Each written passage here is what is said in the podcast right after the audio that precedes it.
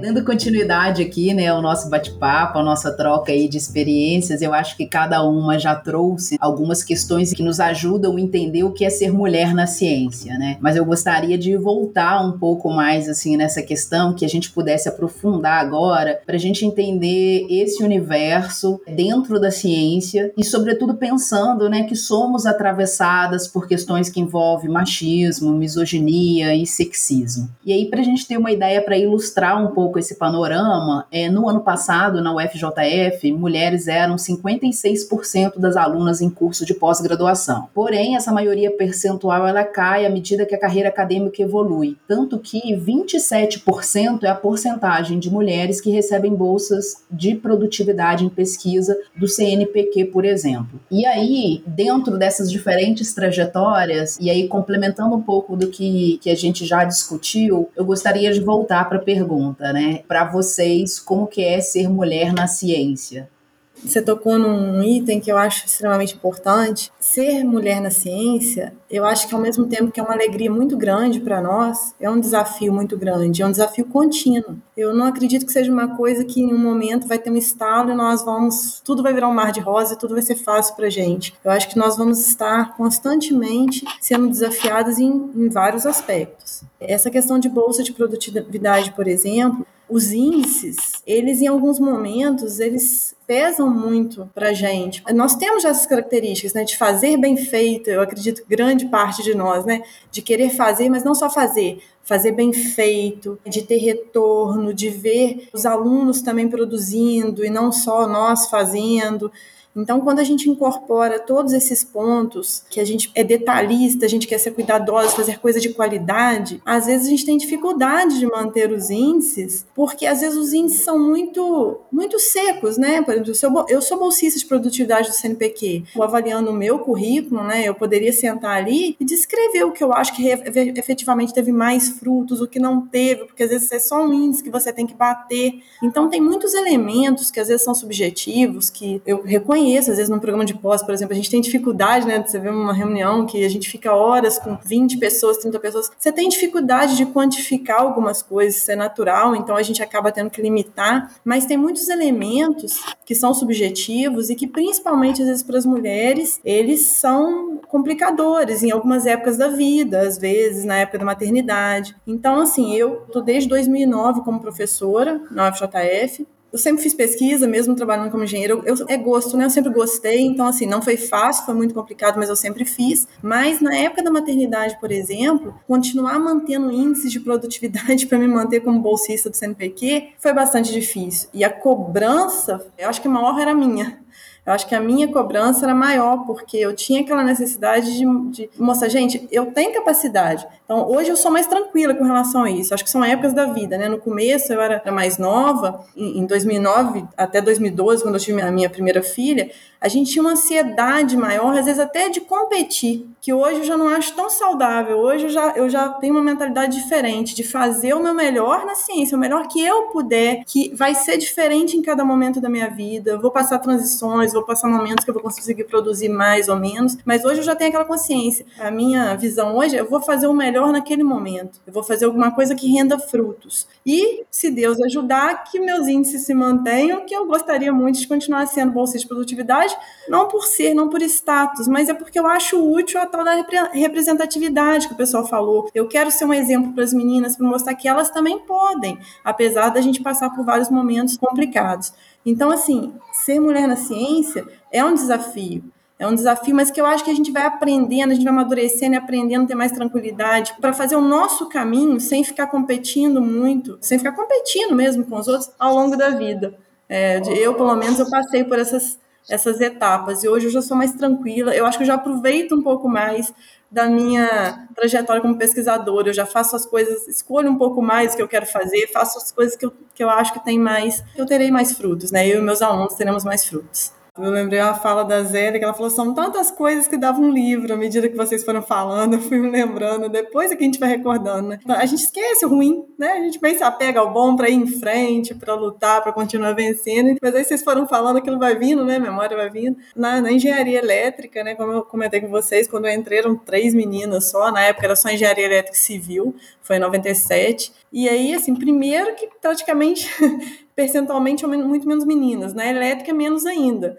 Então, para a gente ir a um banheiro, você tinha que, às vezes, num bloco inteiro da engenharia, né? Só aqueles blocos para a gente você não tinha. Você tinha que andar, andar, andar. Quando fizeram o mestrado, eu fui, acho da segunda turma, né? Do, da pós-graduação. Mestrado não tem banheiro feminino do lado de dentro do galpão. Ele era externo, tem inclusive grade com chave. Então, se você chama uma pesquisadora para vir para uma banca, por exemplo, e ela precisa ir ao banheiro, precisa sair acompanhada com alguém. Precisava, perdão, precisava correção, né? A gente vai lutando, a gente vai conseguindo, né? Precisava sair acompanhada de alguém, o que é uma coisa extremamente absurda, né? É uma coisa que não faz sentido nenhum. É, mas e recente, tem... né? Olha recente. só, 97, depois no mestrado já é anos 2000. É. Gente, olha aí. Mas a gente tem que. A gente não pode se calar. Ah, a, gente, a gente chama de louca, não sei o que. Eu sou a baixinha invocada prazer, eu sou a baixinha invocada, mas eu não me importo. Eu acho que a gente, com a dedicação da gente, a gente não pode se calar, a gente é exemplo, né? As meninas veem a gente como exemplo, então a gente tem que se, se posicionar, de preferência sem agressividade, né? Eu falo, a gente não precisa devolver às vezes na mesma moeda, porque aquilo ali vai gerar uma coisa negativa, mas a gente tem que se posicionar e dar bons exemplos e mostrar que elas podem também. E se me permite um último comentário, que eu me lembrei, esse ficou muito forte com o que você está falando. Quando eu entrei na faculdade, um professor, no primeiro dia de aula, olhou para mim, dentro da sala só tinha eu naquela matéria. Brincou, né? Brincou entre aspas, olhou para mim e falou assim: Ué, o que, que você está fazendo aqui? Você, em vez de é, aprender isso aqui, né? Não gosto nem de falar matéria, né?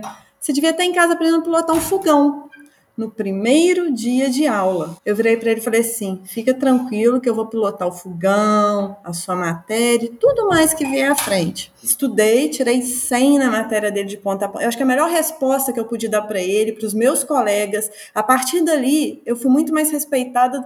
Assim, não estou falando que foi bom, não, não quero que ninguém passe por isso. Mas eu acho que o exemplo arrasta, entendeu? Eu estudar e mostrar para ele, não me calar e falar com ele que eu seria capaz. E no final do período eu falei assim: gostou do fogão? Você gostou? Eu acho que aquele exemplo ali, entendeu? Me fez, fez meus colegas podem me chamar de baixa invocada, não tem problema, mas me respeitarem muito mais do que antes desse elemento. Não quero que nenhuma aluna minha passe por isso.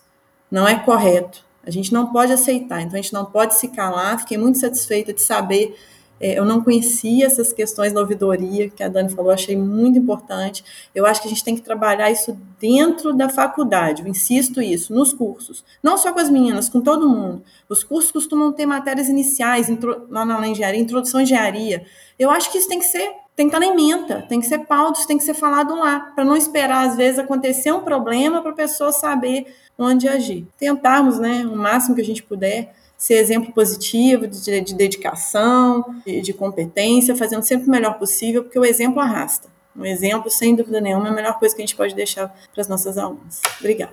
Eu acho assim, é, ouvindo, né, e, e, pensando, refletindo sobre as questões que estão sendo apontadas, fico pensando o quanto isso é violento, né, Débora? É, é esse episódio que você vivenciou, ou a, a, gente escuta, né? É por isso que eu falo como é importante a gente desnaturalizar, sair da situação e tentar ter um olhar externo, né? E pensar de forma crítica. É quantas vezes eu já escutei a, alunos e alunas também, né? Porque eu acho que é o que a Zélia falou anteriormente, que o fato de ser mulher não exime você de reproduzir as, as expressões do machismo, né? Assim como ser negro não te exime de ser racista, né? E, e por aí vai. Mas coisas do tipo, né? Ela é louca, ela tá de TPM, ou então coisas ainda, eu acho que mais violentas, do tipo, ah, deve ter dormido de calça jeans hoje, né? Então são coisas assim, é, absurdas e que nos violentam no dia a dia.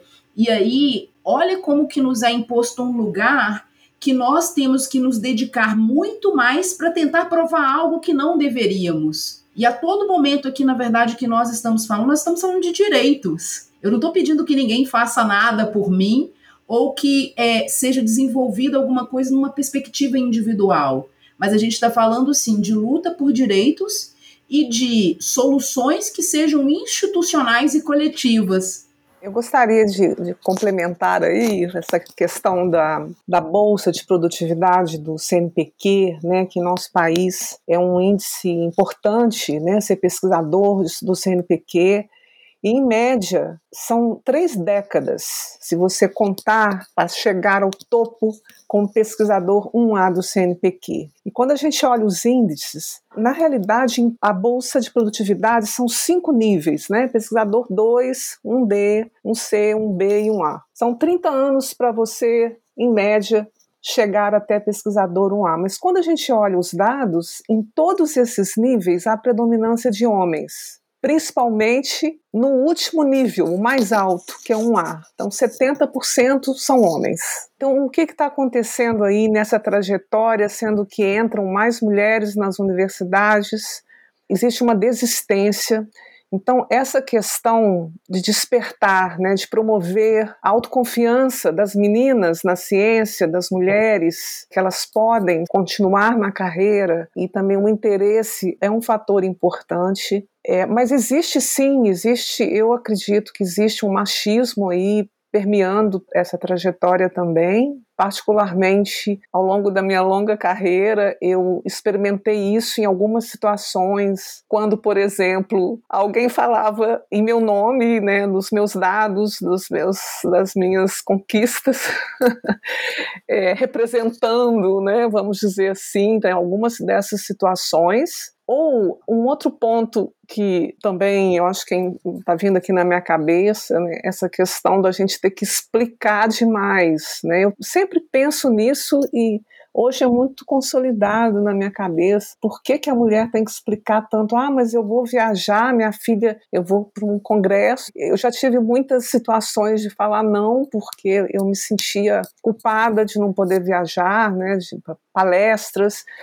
Enfim, voltando agora com relação à questão do CNPq, não só na bolsa de produtividade, né? Por que, que tem mais homens com bolsa de produtividade do que mulheres? Não é em relação à competência. Por quê? Porque existem dados mostrando que não há desigualdade de gênero na produção de artigos. Ou seja, mulheres publicam tanto quanto homens muitos artigos, mas o reconhecimento parece que é maior com os homens, né? Ou, no caso, mais mulheres desistem nos níveis de hierarquia com afunilamento, com um nível de hierarquia maior.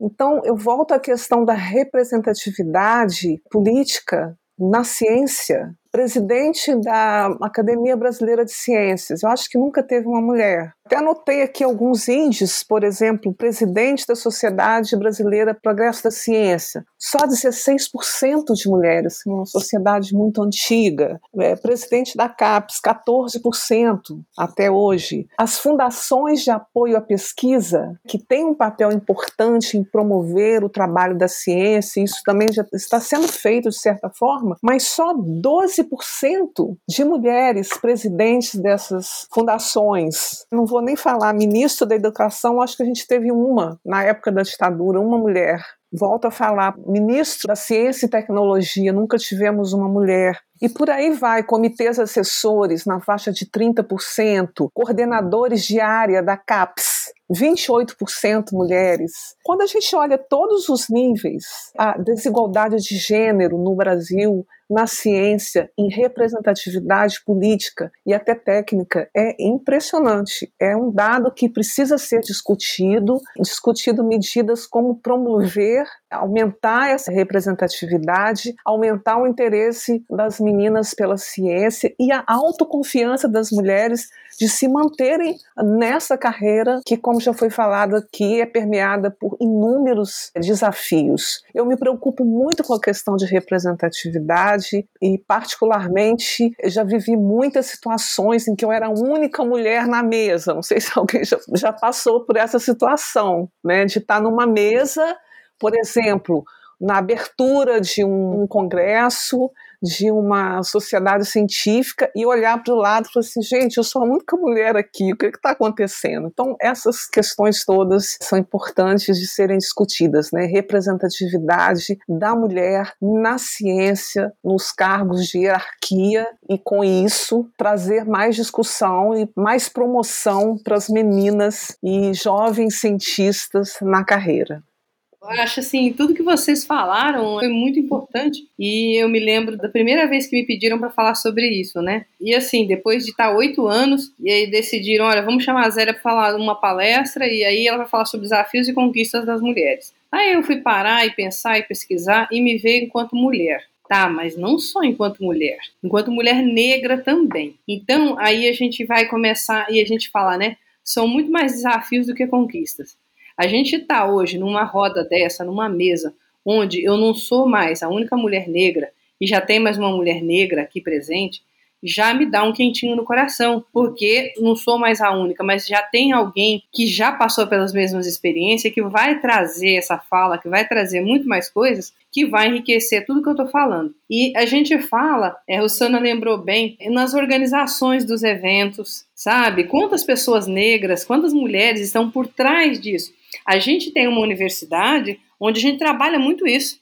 A nossa comunicação, ela está muito ligada a isso, ela está muito focada. A gente tem muita sorte. Foi a partir disso é que eu comecei a despertar isso e muitas outras pessoas aqui, porque ela sempre busca isso. Se vocês forem olhar outras campanhas, né? Quantos professores negros você teve na universidade, que foi uma das mais marcantes que eu já vi até hoje, e que eu, infelizmente, não participei porque simplesmente o meu departamento não achou que era importante me avisar para participar, e eu acabei não tendo aí, não tinha, né? Os alunos falam, professor, não tem sua foto ali, né? A gente começa a questionar isso. Quando se organiza os eventos, quando se organiza os colóquios, quando se formam os comitês, as bancas, quantas pessoas negras estão ali para trazer a nossa problemática, para falar sobre isso. Então, ter pessoas nesses espaços de tomada de decisão e de poder é uma conquista que precisa ser alcançada. A gente precisa, a gente precisa ter mulheres nesses espaços, nas agências de fomento à pesquisa, nos comitês de avaliação, a gente precisa ter mulher. A gente precisa ter pessoas negras também, porque sempre quando a gente falar de uma discussão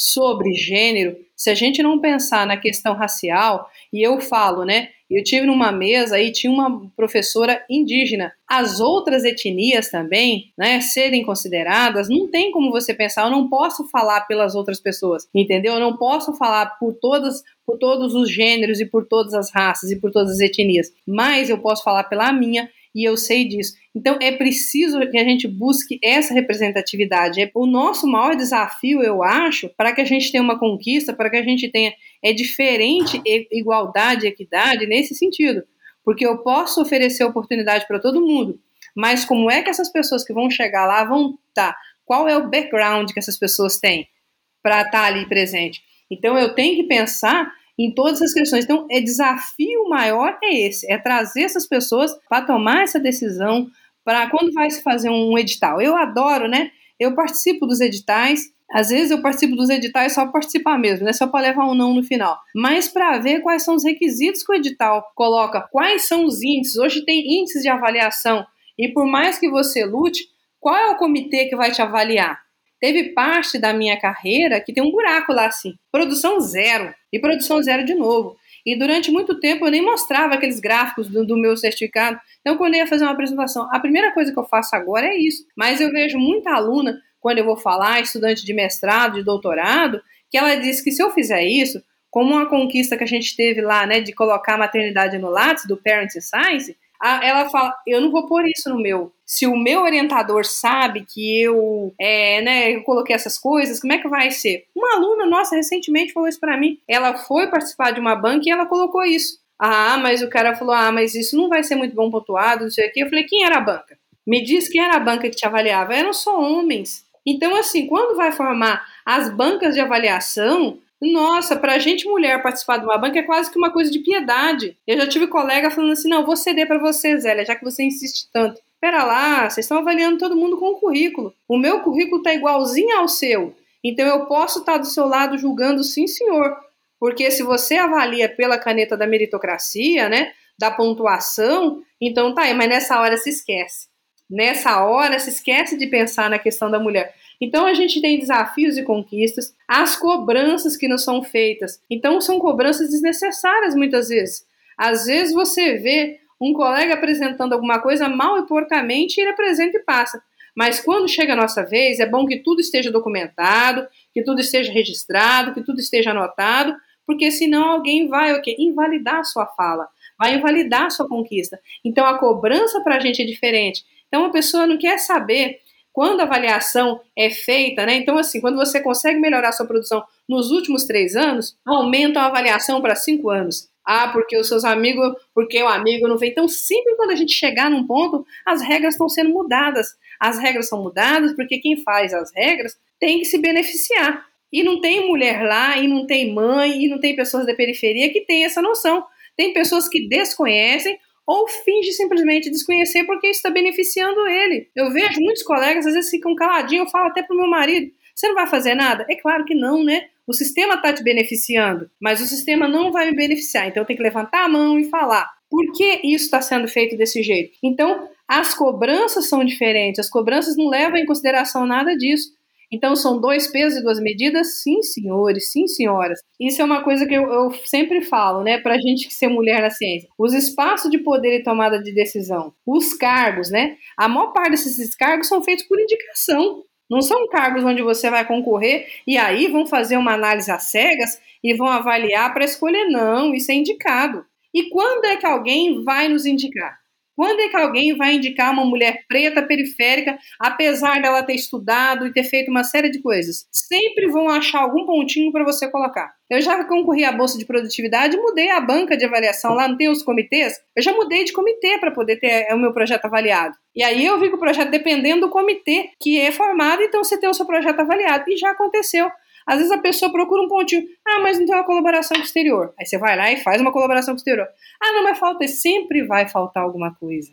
Sempre vão buscar algum pontinho para faltar. Então a gente precisa ter alguém lá para falar: isso é relevante nesse sentido ou não? Então, nos espaços, na hora de se escrever um edital, eu vejo que às vezes as, as agências escrevem o edital e fazem retificações trocentas, porque copiou e colou o edital passado. E aí percebeu que tinha um errinho, que não abordava alguma coisa, alguém ficou inquieto e mexeu e chamou atenção.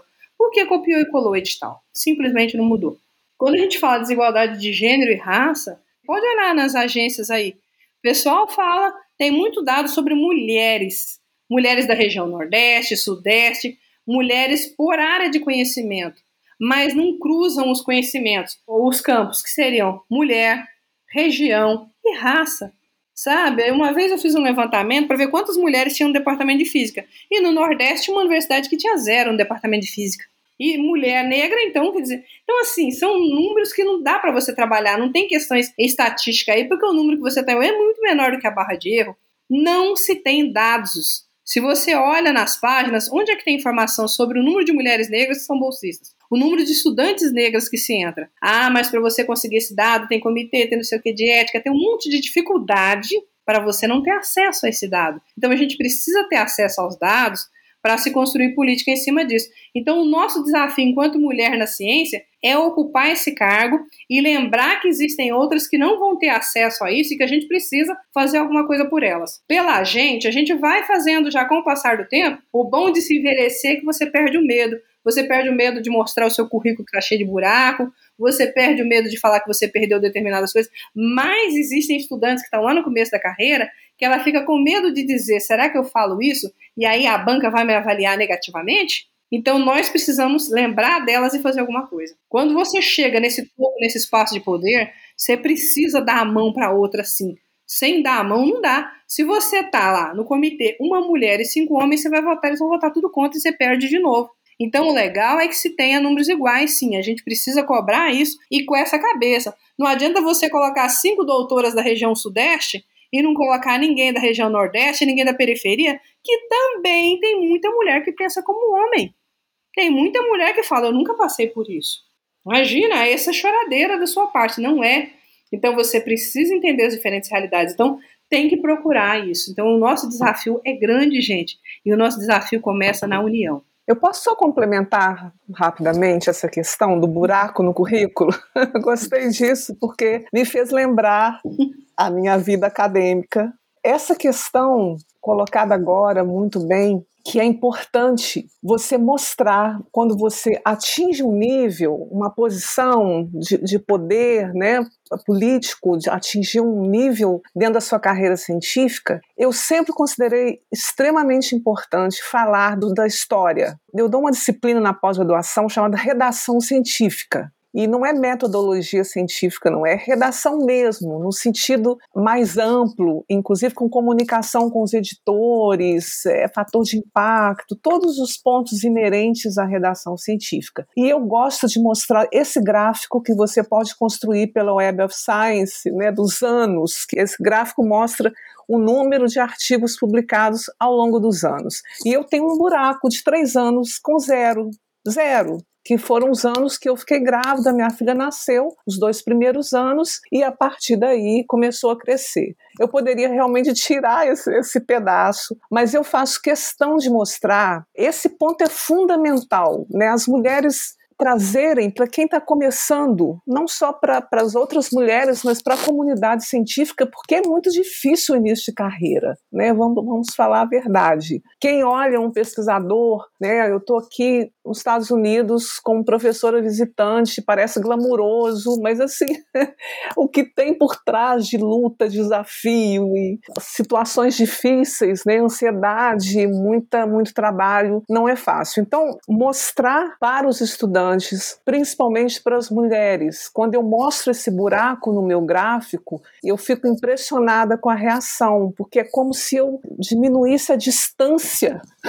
Eles me olham assim, a distância com, com os estudantes, a sua humanidade, você é humana, você passou, você foi mãe, teve dificuldades, ninguém é gênio que produz artigos tão rapidamente. Isso tem que ser mostrado mais né, tem que ser discutido na sala de aula. Eu me sinto, né, eu tenho 28 anos de universidade, né, daqui a pouco eu posso até aposentar. Eu faço questão de trazer essa discussão nas minhas disciplinas, mostrar a minha história, e eu noto, vamos dizer assim, até uma afetividade mesmo, uma aproximação que os estudantes eles veem que eles podem, né, as mulheres podem conseguir seguir em diante, não desistir ao longo da carreira, porque é muito desanimador o panorama. E esse desafio a gente tem que é maior agora ainda com a pandemia, que tem que ser colocado, porque as mulheres que têm filhos e têm que utilizar mais tempo com os seus filhos em casa, então essa disparidade de gênero vai aumentar ainda. Essa, essa é minha,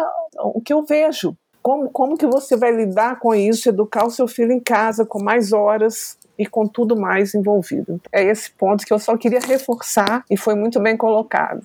Sim, acho que escutando vocês, eu pensei uma série de questões aqui, vou tentar organizar essa minha fala. Acho que eu gostaria de começar muito pelo que a Rossana apontou primeiro, depois a própria Zélia trouxe também, que é essa questão de olhar para os lados e não ver ninguém igual você dos lados, né?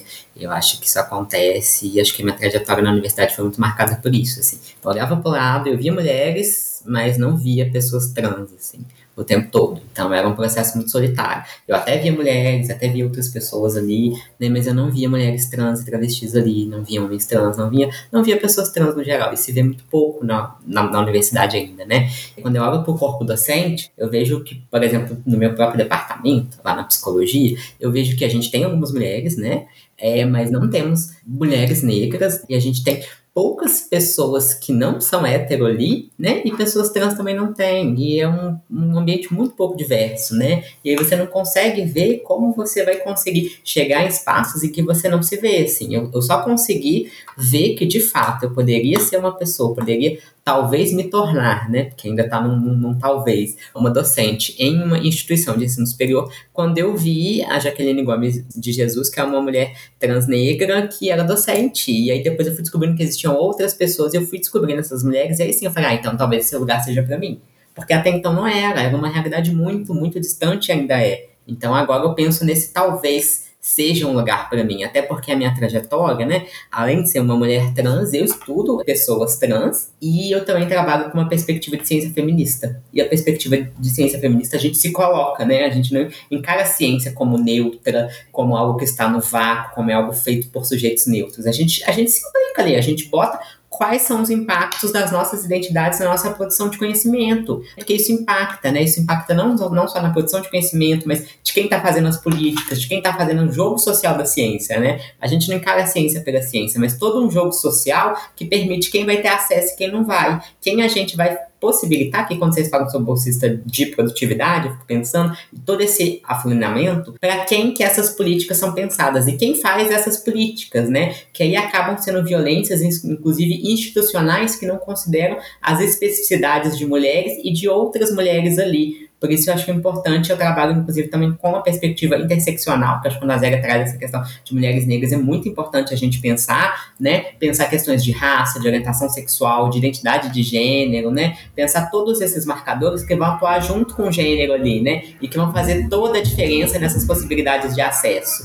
Quando eu fico pensando isso, e a gente vai problematizando isso o tempo todo, né? Na minha trajetória, eu escutei mais durante a minha vida de que o que eu fazia não era ciência do que era ciência. Então foi uma história de deslegitimação de tudo, de todo o trabalho que eu venho, que eu venho fazendo. Isso acontece até hoje. Quando a gente vai aumentando, você muda do mestrado para o doutorado, as pessoas começam a te tratar um pouco melhor, mas eu achei que isso fosse diminuir, mas na verdade, né, conversando com vocês, eu vejo esses preconceitos, esses, essa misoginia, essa transfobia institucional, histórica, ela vai se refinando e se tornando mais sutil, né? Mas o tempo todo eu escutei, você não faz ciência. E por que, que eu não faço ciência? Você não faz ciência porque a minha perspectiva é diferente. Você é uma pessoa trans e estuda pessoas trans. Então não tem como você fazer ciência. Eu falei, tem. Tem metodologia. A gente tem metodologias específicas para isso. Eu tenho, inclusive, um conceito que chama reflexividade, que me permite entender até que ponto a minha identidade avança nesse processo de conhecimento, até que ponto não. Permite entender esse, esse jogo. A diferença é que eu estou disposta a olhar para esse jogo das nossas identidades,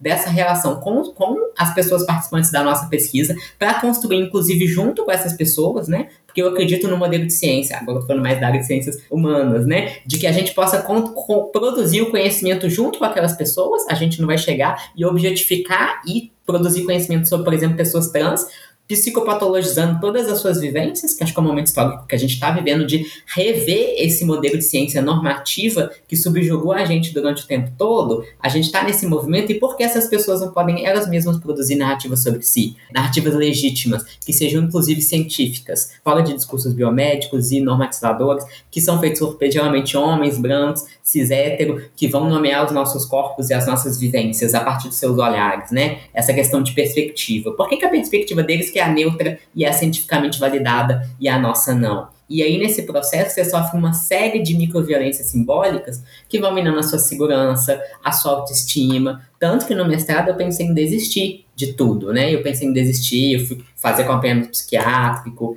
eu tive um colapso mental mesmo de muita pressão e eu pensei, será que esse é o lugar para mim? Será que eu vou ficar nesse espaço? Será que eu devo estar aqui? E, e acho que muitas devem ter se perguntado isso ao longo do tempo, porque o meio acadêmico já é adoecedor, a gente que é mulher que é adoecedor também, e várias outras questões, né, várias outras opressões vêm a reboque que adoecem a gente cada vez mais. Então, assim, é um trabalho de cuidado de saúde mental também, que é pouco reconhecido, inclusive, dentro da própria universidade. Eu acho que a gente discute muito pouco essa questão de saúde mental, de quem está fazendo ciência, de quem está ingressando, de quem está começando, né? Então, qual que é a perspectiva de quem está iniciando uma carreira? A gente não sabe. Eu falo porque eu tô com 30 anos agora e eu escuto essas coisas desde os meus 20, que eu fui começando, lá atrás. Então, assim, com 20, 20 e poucos anos, você não tem tanta experiência, você vai aprendendo a lidar, você pensa na universidade de uma maneira. E agora, no final do doutorado, eu olhando para trás, por esse tempo todo, eu consigo ver algumas violências que eu passei que eu não conseguiria reconhecer antes. De tanto de ter que fazer, de ter que mostrar, de ter que me provar, de ter que conseguir e conseguir sobreviver também, inclusive economicamente falando, e dar conta de todo o meu processo de transição de gênero, fazer, seguir todo o protocolo que a saúde exige da gente, que é bem exaustivo, eu não conseguia enxergar essas violências.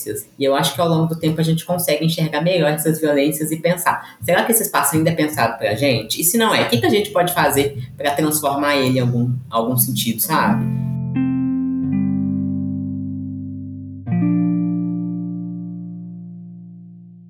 Olá, você! Fique de olho, ou melhor, de ouvidos, porque semana que vem tem mais. Até lá!